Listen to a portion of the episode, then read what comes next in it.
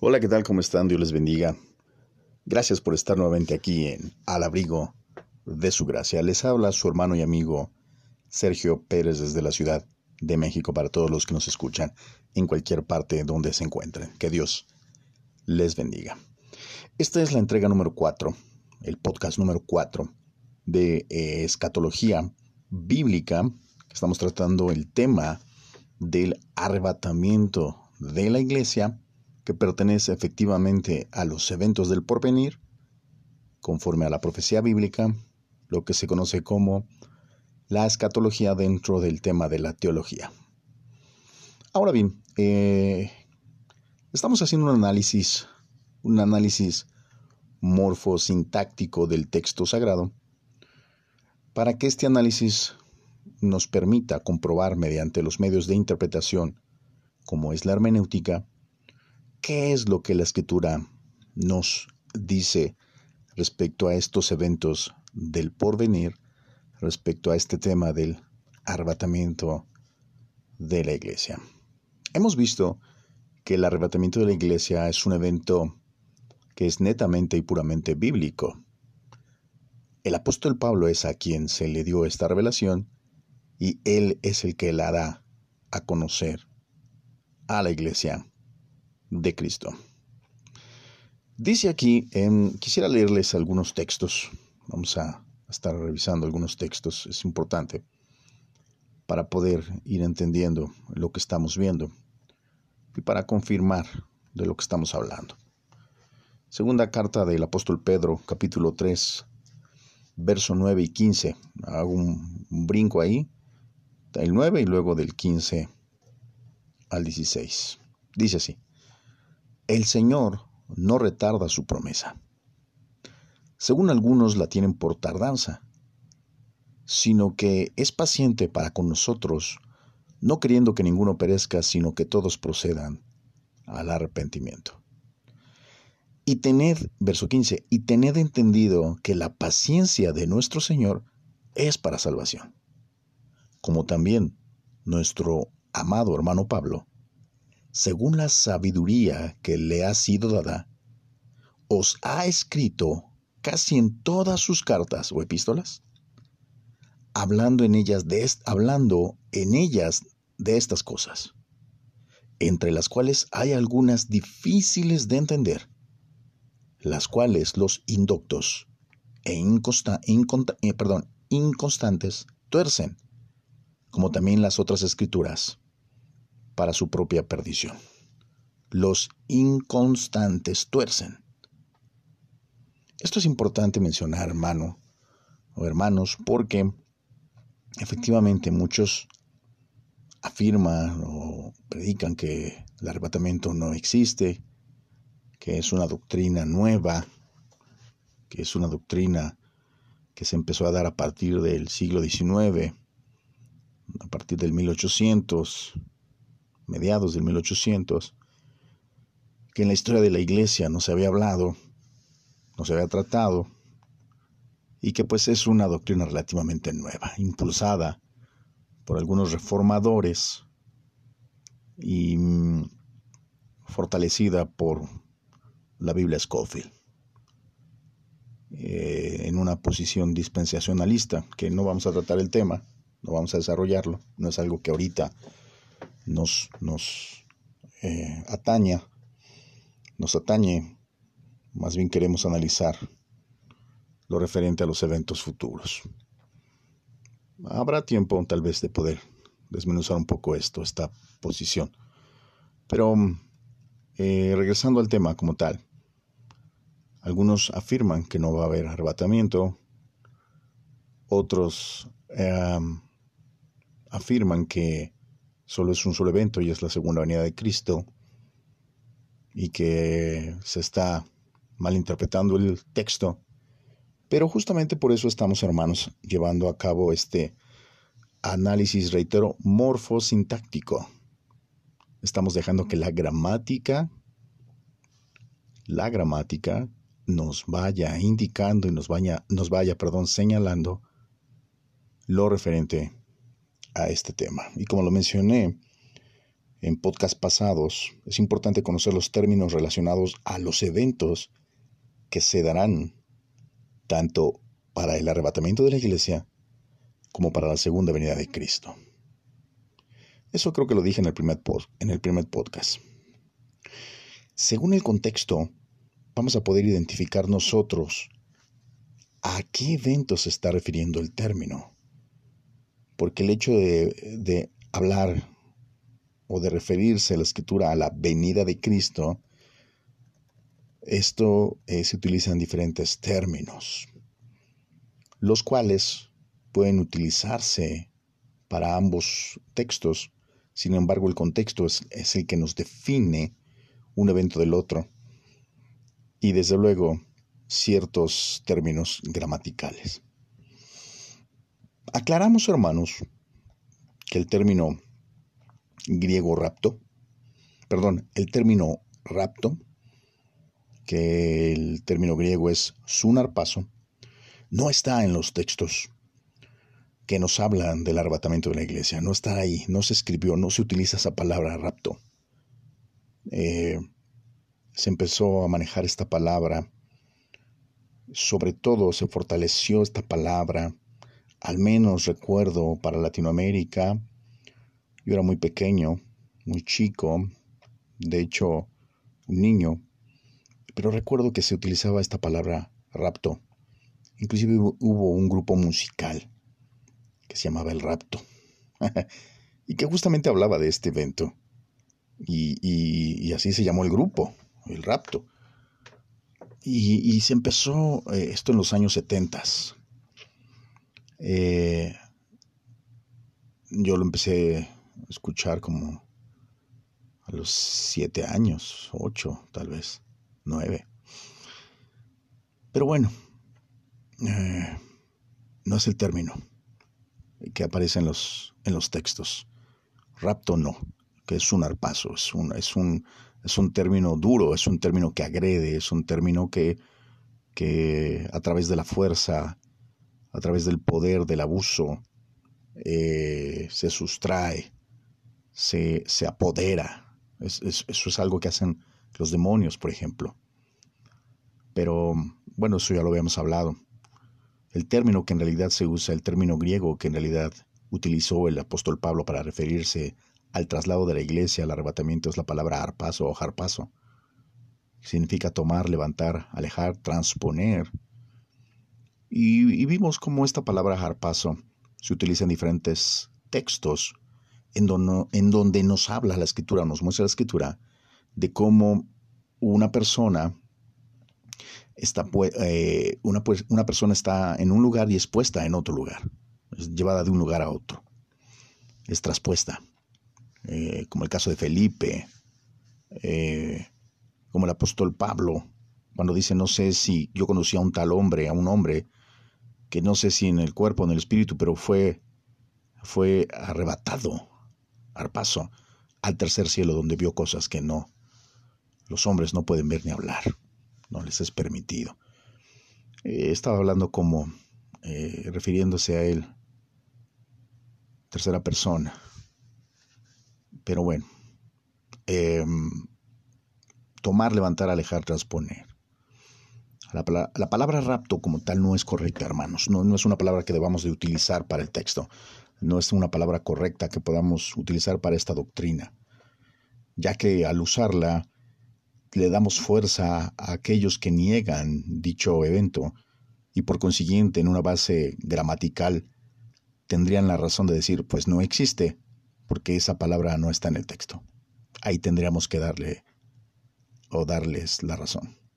Entonces no está correcta, no está en el texto, no se ajusta ni a los valores del, evento, ni siquiera al carácter de Dios para con su iglesia. Ahora bien, cuando estamos hablando de este evento, del arrebatamiento de la iglesia, eh, nos estamos refiriendo a que lo importante de este evento, hay que resaltar varias cosas, desde luego ya lo vimos en el podcast pasado, eh, el contexto nos habla de la resurrección de los muertos, la primera resurrección, vamos a denominarla así, la primera mm, resurrección de muertos. Dice la escritura, bienaventurado aquel que, que, se levanta en, en esta resurrección, en la primera resurrección. ¿Y por qué es bienaventurado? Porque desde luego el que se levanta es porque es el que es salvo. Porque va a haber otras eh, resurrecciones. Pero estas, eh, bueno, tienen otras implicaciones. Lo vamos a ver más adelante. En los juicios de Dios. Pero eh, en este evento, donde nos habla de la resurrección de los muertos, se añade la transformación de los vivos, de los santos que están con vida. Cuando hablo santos me refiero a la iglesia. Pero en este evento nos dice la escritura que es Cristo quien viene a encontrarse con la iglesia.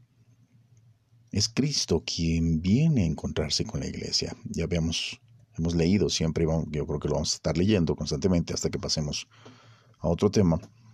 Ah, dice eh, primera carta a los tesalonicenses capítulo 4 verso 13, tampoco queremos hermanos que ignoréis acerca de los que duermen o los que están muertos, para que no os entristezcáis, como los otros que no tienen esperanza. Versículo 14. Esto es lo importante, hermano, quiero resaltar esto en dicho evento. Porque si creemos que Jesús murió y resucitó, así también traerá Dios con Jesús a los que durmieron en él. Reitero, verso 14, porque si creemos que Jesús murió y resucitó, así también traerá Dios con Jesús a los que durmieron en él. Mm, ¿Por qué señalo este versículo 14? Bueno, este evento del arrebatamiento de la iglesia tiene aspectos particulares que se van a diferenciar de otros eventos, particularmente de la segunda venida de Cristo. Cuando Cristo viene a encontrarse con la iglesia, a arrebatar a la iglesia o a levantar a la iglesia, dice el texto que Cristo viene, pero no desciende ni se manifiesta al mundo. No dice eso el texto. No lo dice. Dice aquí que este encuentro de Cristo con la iglesia, con su iglesia, es en el aire. Es en el aire. Quisiera leérselos aquí mismo en Tesalonicenses. Es el verso 17. Dice, Luego nosotros, los que vivimos, los que hayamos quedado, seremos arrebatados juntamente con ellos. ¿Con quién? Con los que estaban muertos, pero que ya se levantaron, para recibir al Señor en el aire, y así estaremos siempre con el Señor. Ahora bien, cuando dice en el aire, la palabra griega es la palabra aer, muy similar a aire, del griego aer. Aer significa, hermanos, aire, el aire que respiramos, significa región atmosférica, o se está refiriendo al primer cielo, al cielo que nosotros vemos. Entonces, así será el encuentro, más bien ahí, ahí, en el cielo, será el encuentro de la iglesia con Cristo. Por eso se, se habla de que seremos levantados. La iglesia, la cual está conformada de los que acaban de resucitar en gloria y de los que están vivos, que son transformados en gloria para encontrarse con el Señor. Ahora bien, esta transformación nos dice el apóstol Pablo en primera carta a los Corintios, capítulo 15, versos 51 y 52, que será en un abrir y cerrar de ojos. En un abrir y cerrar de ojos seremos transformados. Un abrir y cerrar de ojos es un hebraísmo. Y no se está refiriendo a un, a un eh, por ahí escuché alguna vez, no, pues eso se refiere a dormirse. Un abrir y cerrar de ojos se refiere a dormirse, no tiene nada que ver con eso. Desde luego, abrir y cerrar de ojos se está refiriendo a un pestañeo. Es un hebraísmo, reitero. Entonces, hermanos, esta transformación que se va a dar, quiero decirles que esta transformación la lleva a cabo el Espíritu Santo. Recuerden, cada, cada aspecto que estamos analizando es importante porque este aspecto va a diferenciar el evento del arrebatamiento de la iglesia con el otro evento con el que tiende a confundirse, que es la segunda venida de Cristo. Entonces, aquí, esta transformación la lleva a cabo el Espíritu Santo. Dice Romanos capítulo 8, verso 11. Y si el Espíritu de aquel que levantó de los muertos a Jesús mora en vosotros, el que levantó de los muertos a Cristo Jesús, vivificará también vuestros cuerpos mortales por su Espíritu que mora en vosotros. Quisiera leerles, hermanos, este mismo pasaje en la versión Palabra de Dios para todos, para que quede mm, con un mejor entendimiento. Dice así, eh, Dios resucitó a Jesús de la muerte. Y si el Espíritu de Dios vive en ustedes, el mismo que resucitó a Cristo le dará vida a su cuerpo mortal por medio del Espíritu que vive en ustedes. Lo vuelvo a leer. Dios resucitó a Jesús de la muerte. Y si el Espíritu de Dios vive en ustedes, el mismo que resucitó a Cristo le dará vida a su cuerpo mortal por medio del Espíritu que vive en ustedes. Entonces nos damos cuenta aquí que la Escritura nos está confirmando que es el Espíritu Santo quien llevará a cabo tanto la resurrección de los muertos como la transformación de los vivos. Porque aquí cuando nos habla de dar vida, a su cuerpo mortal, algunos hermanos quieren negar esto que estoy mencionando y lo quieren relacionar únicamente al aspecto de la salvación. Dicen, no, cuando, cuando, cuando aquí el, pasaje se está refiriendo a dar vida, se está refiriendo a dar vida eterna y se está refiriendo a la salvación. No, no es así, porque gramaticalmente la sintaxis del pasaje nos está diciendo que Cristo, que el mismo Espíritu que le dio vida a Jesucristo, le dará vida a nuestro cuerpo mortal. Vuestros cuerpos mortales, dice. Vivificará también vuestros cuerpos mortales. ¿Por qué habría que añadir cuerpos mortales cuando estamos hablando de salvación y eternidad? tendríamos que hablar de un cuerpo glorificado. Pero efectivamente aquí Dios está haciendo un énfasis y está puntualizando la redención completa y total al hablar del cuerpo eh, humano, de, de una persona, el cuerpo mortal, la carne, el cuerpo nuestro. De ahí que efectivamente cuando hablamos del cuerpo mortal, Estamos viendo la referencia en Tesalonicenses y en Corintios cuando nos habla de la resurrección de los muertos, que son resucitados con un cuerpo en gloria, y de los que están vivos transformados a un cuerpo en gloria, un cuerpo que les permita ser, eh, eh, por un lado, tener acceso a Dios, por otro lado, eh, poder tener la redención completa, la promesa de esa redención. Eso es, eso es precioso, hermanos. Entonces es el Espíritu quien llevará a cabo esto. En este evento del arrebatamiento de la iglesia, tanto en 1 Tesalonicenses capítulo 4 como en 1 de Corintios 15, 51 y 52, algo particularmente que también ocurre, no solamente es que el Espíritu Santo es quien lleva a cabo esta eh, transformación y resurrección, este evento magnífico y maravilloso, sino que en dichos pasajes jamás se menciona que hay ángeles, ni ningún otro tipo de ser celestial. No son mencionados, no, no son mencionados. Y esto, hermano, eh, hermanos, será importante recordarlo, ya que esto nos indica gramaticalmente que es un evento particularmente diferente de la segunda venida de Cristo, donde en donde Cristo, en su segunda venida, si es visto de todas las naciones y desciende a la tierra con un propósito diferente del arrebatamiento de la iglesia.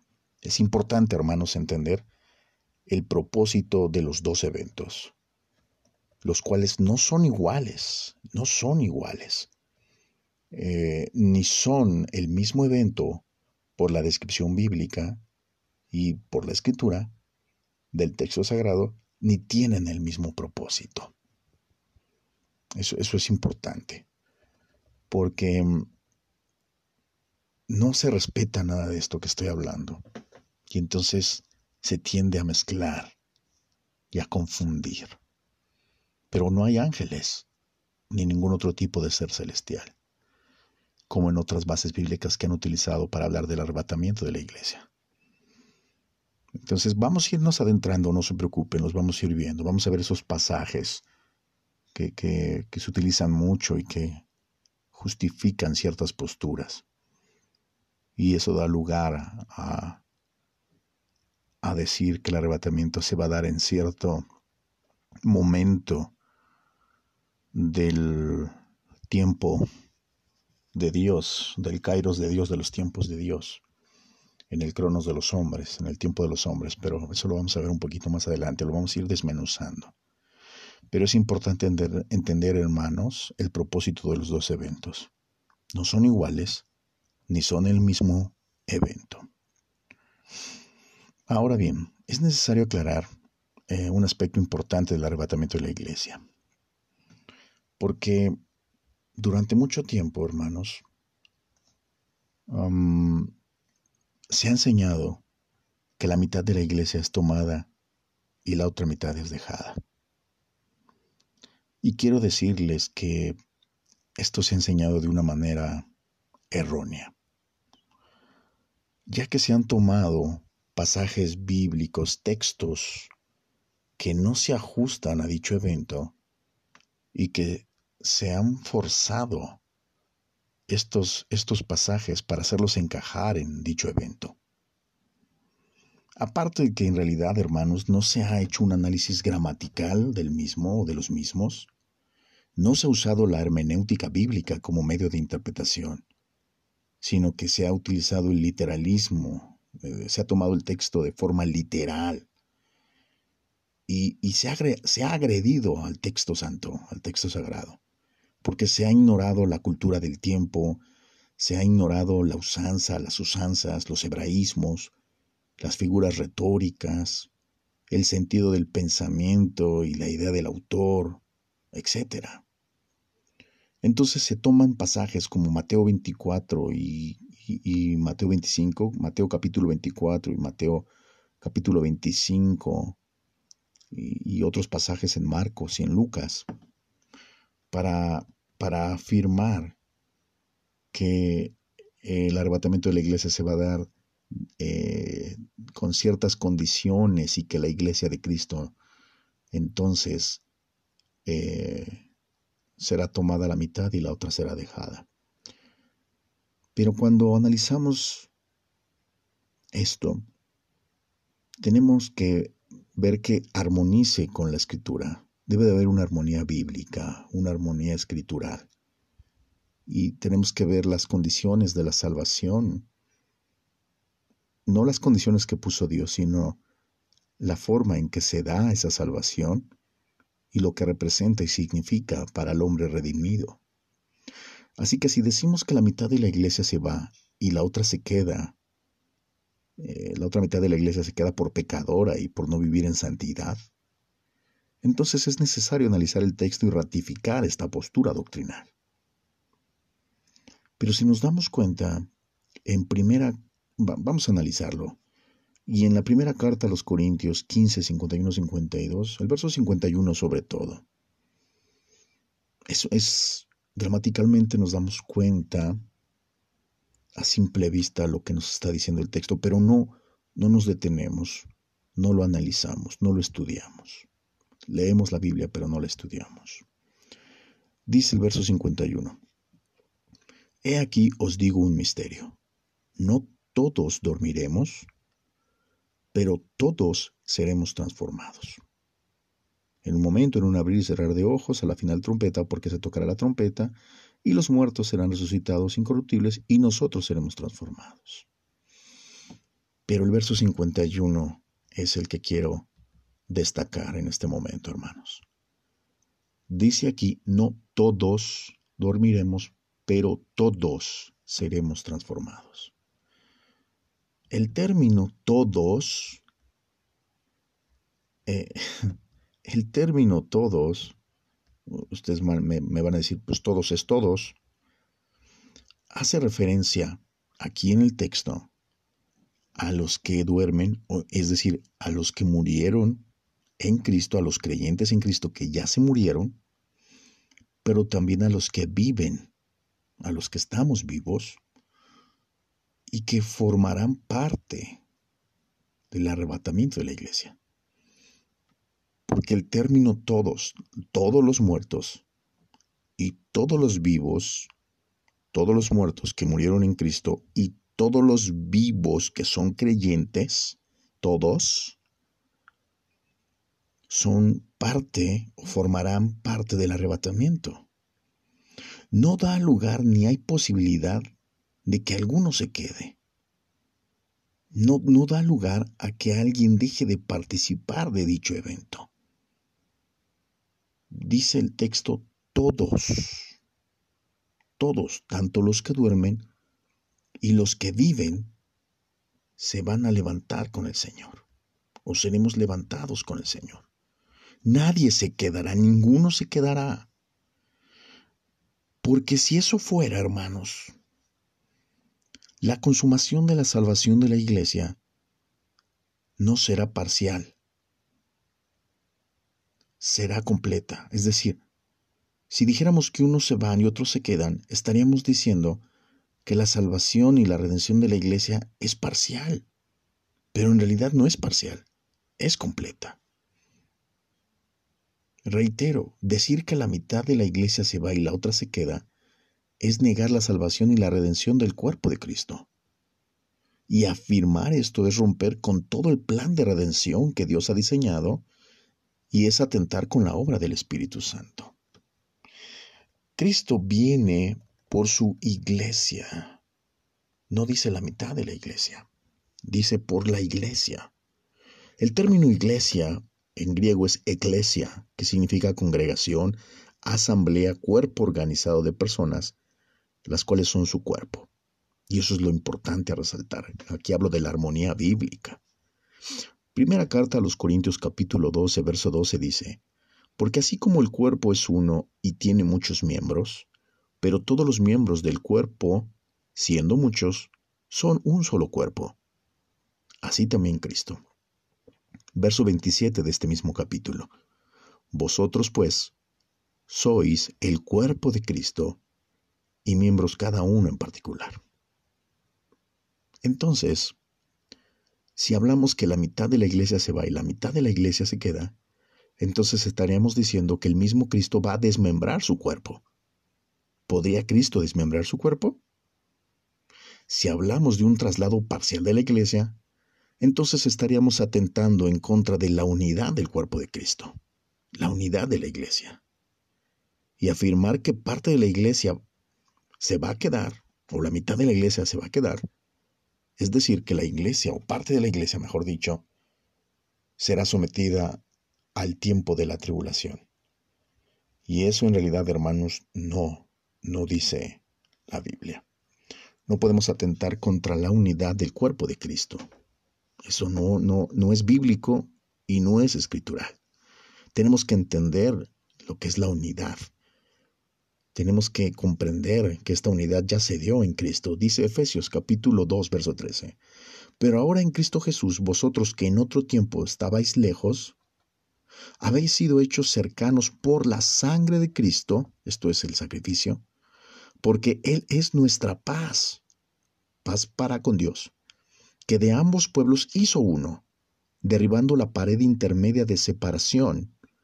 Verso 15, aboliendo en su carne las enemistades, la ley de los mandamientos expresados en ordenanzas, para crear en sí mismo de los dos un solo y nuevo hombre. Está hablando de dos, de dos pueblos. Pero dice aquí, para, para crear en sí mismo un solo y nuevo hombre haciendo la paz mediante la cruz reconciliar con Dios a ambos en un solo cuerpo, matando en ella las enemistades. Verso 18, porque por medio de Él los los unos y los otros tenemos entrada por un mismo espíritu al Padre. Hablando de gentiles, hablando de judíos, hablando de otros pueblos. Entonces solo hay un solo cuerpo de Cristo, hay un cuerpo espiritual, místico de Cristo. Un solo cuerpo por su sangre, por su sacrificio y por su resurrección. Solo hay un pueblo redimido. Solo hay uno, no hay más. No hay mitades. Dice aquí ya, ya vamos terminando. Todo creyente está en Cristo y unidos en el cuerpo espiritual de Cristo. Por eso es necesario entender las implicaciones del sacrificio de Jesús porque fue Cristo Jesús quien provocó, debemos entender esto, Cristo es quien provoca la unidad por su sacrificio y resurrección. Y quien materializa y lleva a cabo esta unidad es el Espíritu Santo. Dice Primera de Corintios 12:12. 12. Eh, ah, bueno, ya lo leí, porque así como el cuerpo es uno y tiene muchos miembros, pero todos miembros de un solo cuerpo, siendo muchos, solo un solo cuerpo, así también en Cristo. Verso 13 dice, porque todos, perdón, porque por un solo espíritu fuimos todos bautizados en un cuerpo, sean judíos o griegos, sean esclavos o libres, a todos se nos dio a beber de un mismo espíritu. Fuimos todos, todos bautizados en un cuerpo. Ahí se está refiriendo a una asociación con Cristo en su muerte y resurrección. Es el Espíritu quien nos introduce a la iglesia, es el Espíritu el que nos presenta a Cristo, es el Espíritu el que nos renueva, es el Espíritu quien nos vivifica. Todo creyente, toda persona en todas partes del mundo, o en cualquier parte del mundo que es creyente, tiene al Espíritu Santo en su vida y por consiguiente forma parte del cuerpo de Cristo. Y al ser parte del cuerpo de Cristo, no hay lugar para individualismos, no hay lugar para separaciones, no hay lugar para apartamientos, apartarse, no hay lugar, no hay forma. Entonces, afirmar que la mitad de la iglesia se queda y la otra se va es atentar con la unidad del cuerpo de Cristo. Y el cuerpo de Cristo es uno y Él es la cabeza. Entonces, no podemos afirmar porque no hay pasajes que afirmen que la mitad se va y la mitad se queda. Porque los que se usan para afirmar eso, desafortunadamente hermanos, es un texto que se está interpretando de una manera errónea, se está interpretando mal. Entonces, no podemos afirmar que la mitad de la iglesia se va y la otra se queda, porque esto atenta contra la unidad de la iglesia, contra la unidad del cuerpo de Cristo. El decir que unos se van y otros se quedan, en realidad los que se quedan, para decirlo de alguna manera, nunca formaron parte de la iglesia. Y no son de la iglesia y no son salvos, desde luego. Entonces, esos que, esas personas que se quedarán, o vamos a decir, se van a quedar, es porque nunca fueron salvos y nunca formaron parte de la iglesia por cuanto no fueron salvos. Eran simpatizantes, era gente que asistía, pero no fue gente que eh, tuvo una relación con, con Cristo, ni con Dios, ni con su Espíritu Santo. Pero no la iglesia, la iglesia toda se va, completita, toda se va. Porque si nos esperamos a ver, hermanos, seamos ah, sobrios y maduros conforme a la escritura. No somos pecadores porque ya hemos sido perdonados, pero sí pecamos. Entonces eh, es bien diferente eh, ser pecador a pecar. El pecador es aquel que no tiene a Cristo. Nosotros somos cristianos, tenemos a Cristo, pero aún pecamos. Por eso tenemos abogado para con el Padre. Y somos parte de la iglesia con todas las deficiencias y con todos los errores que tenemos. Por eso estamos en un camino a la santificación. Por eso hay que escuchar los podcasts de la primera temporada para entender esto. Vamos a seguir analizando, vamos a seguir estudiando el arrebatamiento de la iglesia y vamos a ir así desmenuzando para ir entendiendo las posturas y lo que nos dice la escritura referente a este tema, a este evento tan hermoso del arrebatamiento de la iglesia, para diferenciarlo de la segunda venida de Cristo. Ha sido un gusto, ha sido un placer haber estado con ustedes. Si tienen duda, escríbanme al correo electrónico al abrigo de su gracia gmail.com o visítenos en nuestras redes sociales Facebook, Instagram o escúchenos en cualquier plataforma de podcast, Spotify, Google Podcasts, Breaker, Listen, eh, Listen Notes y otras más. Les envío un abrazo, les envío un saludo. Ha sido un gusto. Nos estaremos viendo aquí con este tema de escatología bíblica. Que Dios les bendiga. Nos vemos la próxima. Hasta pronto su hermano y amigo Sergio Pérez.